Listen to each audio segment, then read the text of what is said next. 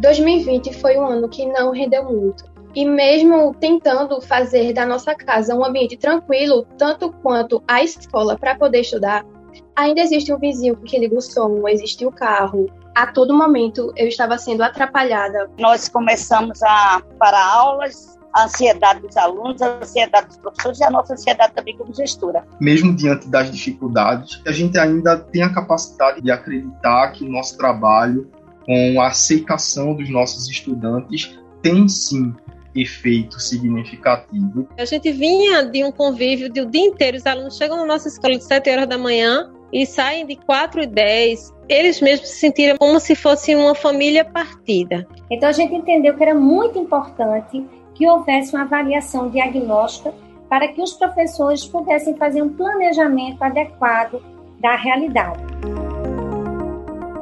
O fechamento das escolas e o ensino remoto durante a pandemia impõe profundas reflexões para toda a comunidade escolar.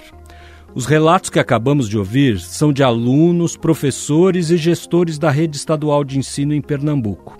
Os depoimentos mostram como é difícil encontrar um formato de aula acessível e que não deixe ninguém fora da escola.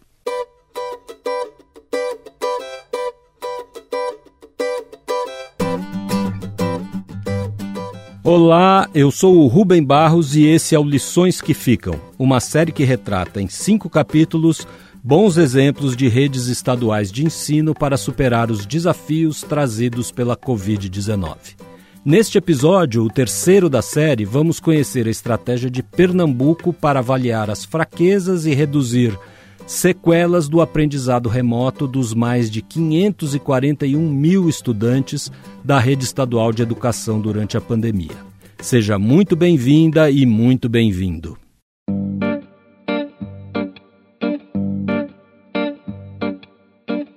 O aluno a gente não escolhe, o aluno a gente acolhe e era um momento muito importante de acolhida, aquela acolhida que a gente fazia todos os dias no portão, aquela acolhida de olho no olho, ela tinha que ser uma acolhida virtual. Essa é a Rosemary Fernanda de Albuquerque Silva, de 44 anos. Formada em letras, especializada em gestão escolar e coordenação pedagógica, ela é diretora de uma das 420 escolas de ensino médio da rede estadual de Pernambuco que atuam em tempo integral.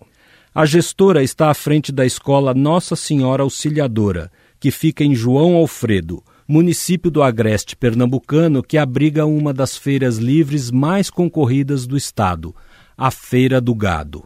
Rosemary contou que, passado o choque inicial da interrupção repentina das aulas presenciais, houve um grande esforço para a escola se manter presente na vida dos alunos em meio à emergência sanitária. Então, de imediato, nós criamos grupos de WhatsApp para atender os meninos já no dia 18, postando atividades, principalmente acolhendo, falando que esse momento era necessário, porque a gente teve muitos momentos de que precisar ligar para os estudantes e conversar mesmo com eles sobre a necessidade do isolamento, a importância daquele momento, mas que seria um momento que iria passar, porque muitos estavam ficando muito tristes, as famílias também, por conta dessa situação que pegou todos de surpresa. E de imediato a Secretaria de Educação do Estado começou a criar um plano estratégico a nos dar armas para a gente poder trabalhar com isso. Criou um portal do QPE, logo em seguida o cartão alimentação para aqueles alunos que não tinham mais a merenda e na parte pedagógica foi dado suporte e formação para os professores. Os professores tiveram que se reinventar. Começou a se gravar aulas online para os meninos. Aí a gente não parou. Muitos são os motivos para se preocupar com o acolhimento dos estudantes, que tiveram não só sua rotina escolar alterada, mas passaram também a enfrentar o medo da doença, da contaminação. Foi o que contou para nossa equipe a Alice Beatriz Soares Pereira, de 15 anos, aluna do primeiro ano do ensino médio da escola auxiliadora. A minha mãe, ela trabalha na área da saúde e como ela sempre estava em contato direto com a população, ela contraiu o coronavírus duas vezes e eu fiquei na casa da minha tia. Isso abalou o meu emocional, o meu psicológico e fez com que eu não conseguisse entender a matéria, por mais que eu estudasse, por mais videoaula que eu assistisse no YouTube. A pouco mais de 100 quilômetros de João Alfredo, no Recife, capital pernambucana, Gircélia da Silva Queiroz, gestora da Escola de Referência em Ensino Alberto Torres, enfrentou uma situação parecida com a da sua colega Rosemary. Quando os portões da escola foram fechados para as atividades presenciais, naquele 18 de março de 2020, Gircélia se deparou com uma série de questionamentos para dar continuidade à aprendizagem dos alunos da comunidade de Tegipió. Foi preciso muito trabalho, planejamento e empenho para garantir que a educação continuasse chegando aos estudantes. Nós começamos a se adaptar na nossa escola com os alunos e professores como trabalhar essas aulas remotas, como preparar o professor que não estava preparado para isso, como trabalhar o aluno também para uma nova visão do trabalho à distância junto com o professor. Então, tudo isso foi uma adaptação, mas foi uma coisa muito boa de integração. Os colegas começaram a se integrar mais, os professores sentiram a necessidade de estar mais junto com o outro colega, mesmo à distância, mas pelo menos através de internet de informática mais próximos e nós começamos a criar uma nova metodologia de trabalho pedagógico na escola, né? que foi a interdisciplinaridade, envolvimento dos professores um com o outro, construir material, aprender a trabalhar a forma diferente de chegar junto ao aluno. Recordo-me que na semana que a pandemia foi decretada, nós, professores da escola de referência ensino médio Alberto Torres, a gente já iniciou um contato virtual com esses alunos, a fim de não perder, por conta do tempo, o contato que até então estava sendo de forma presencial. Então, no finalzinho de março, a gente já assumiu a postura de interligar a comunicação com o aluno através do sistema remoto através de rede social até então. Professor de matemática da escola Alberto Torres, Luiz Henrique Bernardo agiu rápido para não perder nenhum dos seus 160 alunos da rede estadual de Pernambuco. Ele relembrou os desafios de trocar lousas e carteiras escolares pelas telas e aplicativos digitais. Como eu sempre busquei ter uma prática onde protagoniza o estudante então, eu tenho geralmente na minha sala de aula estudantes que vão à frente, que falam, que expõem, que são monitores de grupos. Então, essa prática que muitos dos meus alunos já tinham vivenciado em momentos presenciais, tiveram que ser readequada essa prática para o momento né, de aulas remotas. Então, foi um desafio porque nem sempre a gente tinha o tempo devido para realização daquilo, nem sempre a gente tinha instrumentos que possibilitavam aquela atividade que eles estavam acostumados a realizar, e também não descartando a própria dificuldade da base. A gente tem alunos que ainda, infelizmente, têm um déficit muito grande com a base matemática, com os princípios dos conteúdos, principalmente quando a gente vai para o campo da aritmética. Já os alunos sentiram o peso da autonomia exigida pelo ensino remoto, somado às dificuldades com o uso das novas tecnologias. Como contou o Jackson Fidelis da Silva, de 17 anos, estudante do terceiro ano da escola Alberto Torres. A gente era acostumado a ir para a escola, o professor está lá para nos ajudar a tirar as dúvidas e esclarecer as coisas. E quando aconteceu da gente distanciar a escola, professor e aluno, a gente ficou perdido, abriu uma lacuna que a gente não sabia como é que fechava. Veio aí algumas plataformas para a gente começar a estudar. Porém, a tecnologia ainda era uma coisa nova para algumas pessoas e nem todos tinham acesso.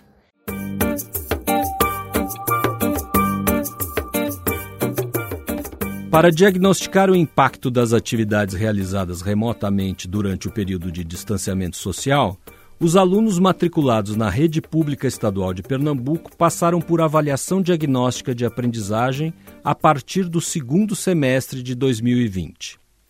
A proposta, que já existia antes da pandemia, foi realizada no modelo à distância para oferecer aos gestores uma efetiva dimensão das deficiências dos alunos naquele ano atípico. A avaliação diagnóstica, a meu ver, foi um grande ponto de partida para a gente poder entender qual a melhor forma da gente ajudar o nosso aluno. A gente vinha de uma rotina que foi quebrada e a gente precisava se reestruturar e se reorganizar. Mas para isso dar certo, a gente precisava conhecer as fraquezas para trabalhar em cima delas. Pautado nessa avaliação, o Estado de Pernambuco adotou o regime de ciclo. O ano passado, os alunos eles progrediram do primeiro para o segundo ciclo. Os alunos receberam falta justificada motivo pandemia e eles agora estão seguindo para a segunda etapa, porque eles precisam ter um cumprimento de carga horária em horas, mas o currículo que eles precisam compreender para as séries do ensino médio a qual eles estão cursando, eles não terem prejuízo. Com o diagnóstico preciso das reais necessidades dos estudantes, foram criadas outras soluções de apoio pedagógico para as aulas remotas. Os estudantes reclamavam que não acessavam as aulas online porque eles não tinham acesso à internet. Então, foi -se criado o programa Conecta Aí, onde os meninos baixam um aplicativo que tem duas horas de internet gratuita para participar das atividades.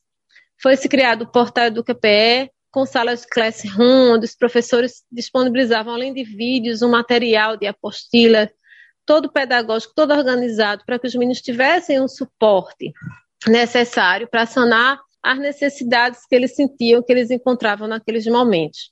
E os professores sempre muito ativos, e ainda tinha aqueles casos dos alunos que, mesmo com todas essas situações, eles não tinham os aparelhos.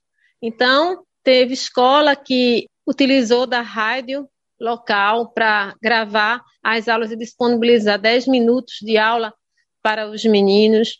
A gente começou a imprimir o material as apostilas e era feita a entrega na casa dos estudantes para que aqueles alunos que não têm acesso à internet, eles pudessem também não ficarem distantes do aprendizado. Daí a importância de olhar com cuidado para os resultados das avaliações. Na escola Alberto Torres, por exemplo, os alunos apresentaram maior dificuldade na área de exatas. Porque na parte de português, história, geografia, as outras disciplinas, outras áreas, a gente podia adaptar e fazer uma boa integração com as demais disciplinas que iam contribuindo. Em exatas, a gente precisava trabalhar mais a prática do aluno, na parte de desenvolvimento mesmo, de cálculos, e aí foi onde a gente percebeu que a gente precisava trabalhar mais isso. Então, a gente foi trabalhar também em cima de estudos dirigidos, para que a gente pudesse avançar um pouco nas dificuldades apresentadas por, pelos alunos. O professor Luiz Henrique nos contou como foi feito esse trabalho. A gente trabalhou de uma forma que pudesse suprir aquela dificuldade em um menor tempo possível. Então, não somente ficamos presos às aulas de forma tradicionais, como a gente tentou trazer de outras formas. A gente trabalhava em paralelo com videoaulas também, mesmo no período, certo? A gente trabalhou com simulados, trabalhamos com aulões. Eu posso citar no momento, por exemplo, o aulão que eu participei, estavam presentes juntamente a mim outros professores de matemática do contraturno e também professores de física e química e de biologia. Então, nós fizemos aulões interdisciplinares. Então, a gente tinha o conteúdo que era prioritário, mas a gente também teve que entrar aí com as estratégias pedagógicas para atender aquele grupo de alunos que estava apresentando maior dificuldade. Já na escola Nossa Senhora Auxiliadora, a avaliação diagnóstica apontou um outro cenário. Um retrato claro das avaliações diagnósticas para a gente que a gente conseguiu ver que as maiores dificuldades dos meninos, na verdade, era quando se dava na questão da área de linguagens, era onde eles tinham mais dificuldade era essa parte de que eles precisavam trabalhar a interpretação de texto, trabalhar a produção de texto. Quando chegava na parte das provas de linguagem, a gente viu que esse período que nós passamos deixou uma lacuna bem específica nesse sentido nos alunos do ensino médio da nossa escola. A secretária executiva de Desenvolvimento da Educação de Pernambuco, Ana Selva, explicou para a repórter Milena Abreu como foi o processo da avaliação diagnóstica em meio à pandemia. Secretária, conta pra gente como foi o processo das avaliações diagnósticas no momento de ensino remoto das escolas da rede de Pernambuco. Oi, Milena. 2020 foi um ano muito desafiador, quando a gente teve, de fato, a suspensão de aulas em função da pandemia, sem qualquer tipo de planejamento de que isso iria acontecer. Então, de fato, a rede teve que se reinventar como um todo. Quando chegou no segundo semestre, a gente entendeu que era um momento em que a gente estava fortalecendo essa questão das aulas remotas, a gente já estava discutindo a questão de um retorno presencial, que seria um retorno híbrido, né, por conta da questão dos protocolos de, de biossegurança. Então, a gente já entendeu que era muito importante a gente trabalhar dois aspectos com, com a rede. Um deles era o acolhimento e também para poder se fazer um planejamento real, tinha que se ter uma avaliação diagnóstica. Então, esse era um ponto fundamental. Né? A gente não podia entender que tivesse tido aquela aprendizagem para todos da mesma forma. Por quê? Porque a gente sabe das diferenças e das especificidades né, do ponto de vista de N questões, desde o ponto de vista de equipamento, do ponto de vista de conectividade, né, do ponto de vista de idade mesmo, a concentração que os estudantes tinham para uma aula remota. Né, a gente não podia entender que tivesse tido aquela aprendizagem para todos da mesma forma. Né, do ponto de vista de idade mesmo, a concentração que os estudantes tinham para uma aula que era uma aula, vamos dizer assim, remota, então, a gente entendeu que era muito importante que houvesse uma avaliação diagnóstica para que os professores pudessem fazer um planejamento adequado da realidade, que é esse o nosso grande objetivo, assegurar esse direito à aprendizagem por parte dos estudantes. Então não foi uma avaliação padrão para toda a rede, foi uma avaliação que cada professor fez com seus alunos, certo? E por que não padronizar? Porque a gente entendia aquele ano ele era um ano assim tão atípico e que cada escola teve que lançar a mão das ferramentas que ela dispunha, que a gente tinha que ser muito realista e que era muito importante que a avaliação diagnóstica ela fosse em cima do que o aluno de fato tinha tido acesso em termos de processo de ensino. Né? Então, mesmo com as estratégias que cada escola lançou e que eram as estratégias assim mais efetivas, porque elas utilizavam as ferramentas que os estudantes né, de fato usavam, e ainda mais, e elas eram dadas pelos professores dos estudantes, que isso ajuda muito essa conexão. Entendi. E aí, com os resultados das avaliações, reprogramar o conteúdo para que todos os alunos, na volta às aulas presenciais, pudessem partir do mesmo ponto, então? É, na verdade, Milena, para que todos os alunos cheguem nos objetivos de aprendizagem, né?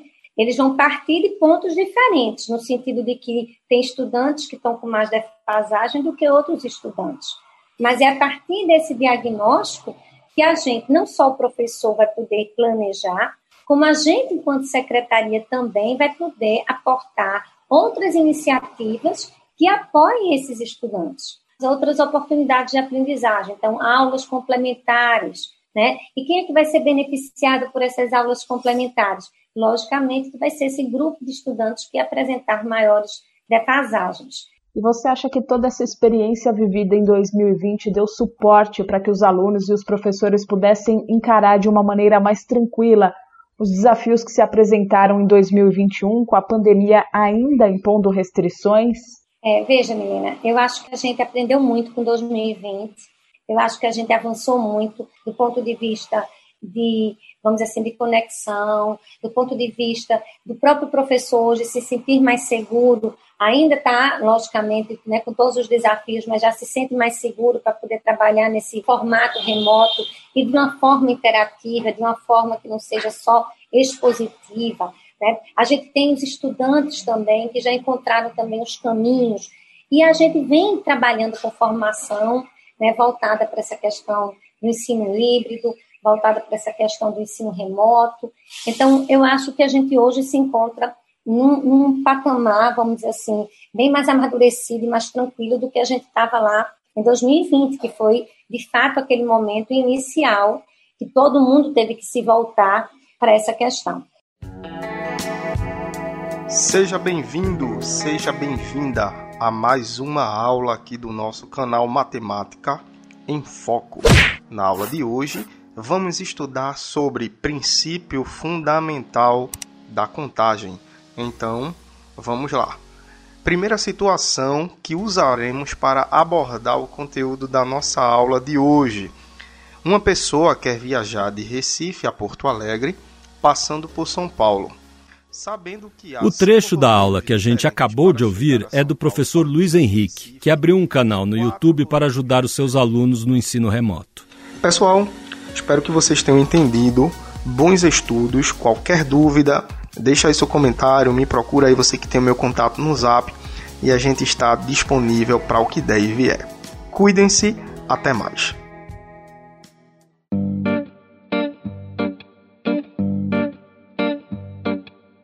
Agora eu vou conversar com o Lucas Fernandes ou Rebruhe, líder de relações governamentais do Todos pela Educação.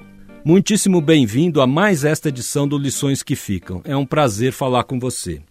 Neste episódio, a gente está mostrando a mobilização de Pernambuco para recuperar a aprendizagem dos alunos.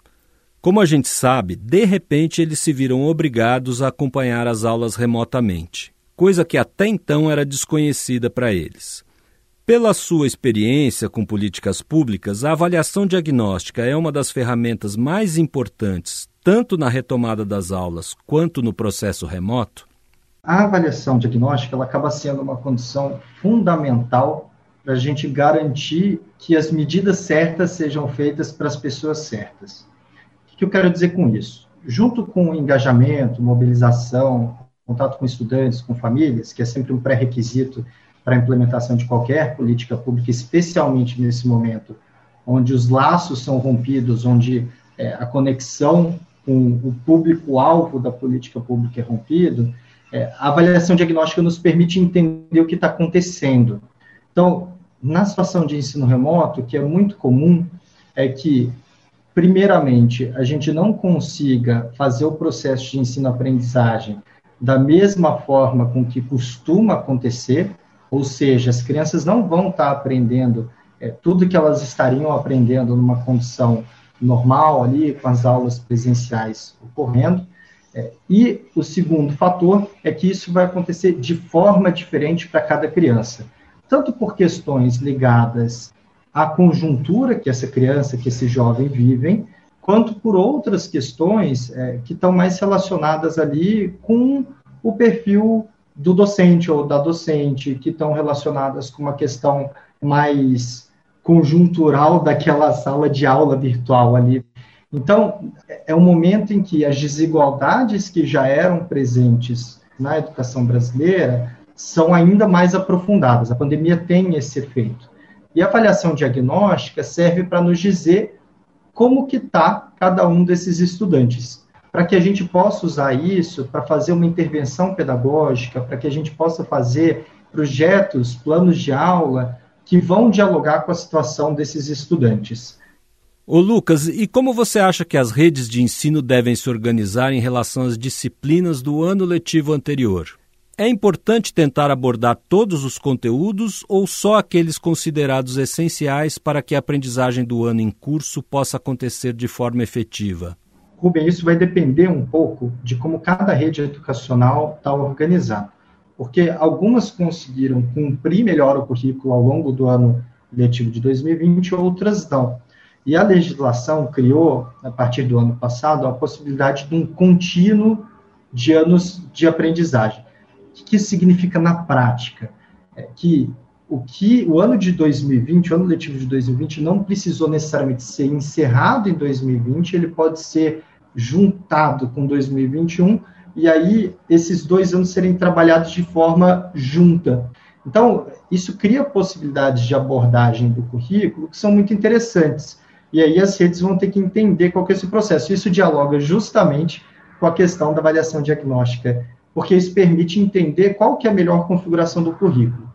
Via de regra, o melhor cenário possível é você olhar para o currículo, entender o que, que os estudantes aprenderam e deixaram de aprender nesse período e montar um mapa focal do currículo.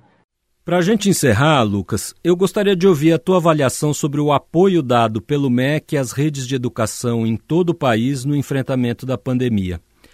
E também que você brevemente comentasse a atuação dos gestores locais. Rubem, infelizmente a atuação do Ministério da Educação está deixando muito a desejar. Está é, deixando a desejar porque é uma atuação apática, o Ministério da Educação demorou muito tempo para entender onde estava, o que estava acontecendo na educação básica. Nós tivemos secretários de educação básica ao longo do processo que falavam que não era papel do MEC fazer a coordenação nacional do enfrentamento da pandemia ou mesmo apoiar as redes é, da forma que nós esperávamos que o Ministério da Educação apoiasse. Que a gente queria do MEC eram iniciativas mais sólidas, era o MEC fazendo linha de repasse de recurso específico para adaptação das escolas, repasse de recurso para as escolas fazerem implementação dos protocolos sanitários, aquisição de EPIs, adaptação dos seus espaços escolares, uma coordenação mais dialogada do Ministério da Educação com os estados e com os municípios. E nesse meio tempo que a gente viu foi o Ministério da Educação gastando tempo com coisas que não importam para esse período. Estou falando de regulamentação de homeschooling, entrando nas pautas que são mais pautas de costumes e não pauta da educação, de aprendizagem e mesmo de enfrentamento da pandemia. Então, felizmente, a gente tem bons casos, a gente espera que eles se repliquem, sejam reproduzidos, sirvam de inspiração para outras redes, mas isso não tem sido feito pelo Ministério da Educação. Muito obrigado, Lucas. Eu agradeço muito a sua participação no Lições que Ficam. Eu te agradeço, é um prazer estar contigo aqui com todos os nossos ouvintes.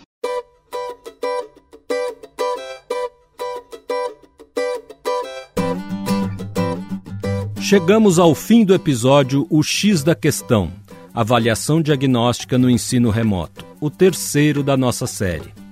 No próximo capítulo, vamos trazer as boas práticas educacionais da rede pública do Ceará, também na região nordeste do país é na próxima semana. Nos acompanhe na sua plataforma de podcast preferida. O nosso agradecimento especial aos gestores e professores da Rede de Ensino de Pernambuco que participaram deste episódio. E também aos alunos. Para representá-los, terminamos esta edição com o poema da Gleice Kelly Santos Cunha e a música do Jackson Fidelis da Silva, estudantes da Escola Alberto Torres.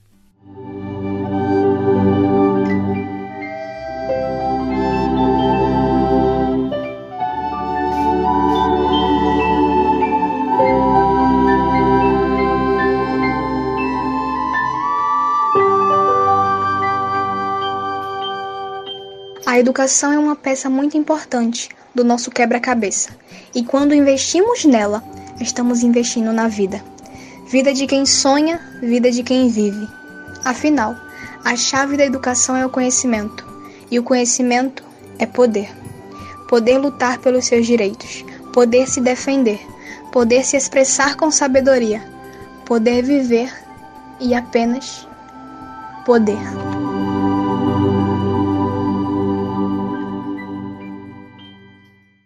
Este podcast é parte do projeto Educação que dá certo, do Todos pela Educação.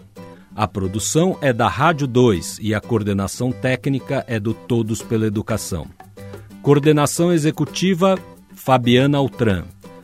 Roteiro e edição Patrícia Esperandio.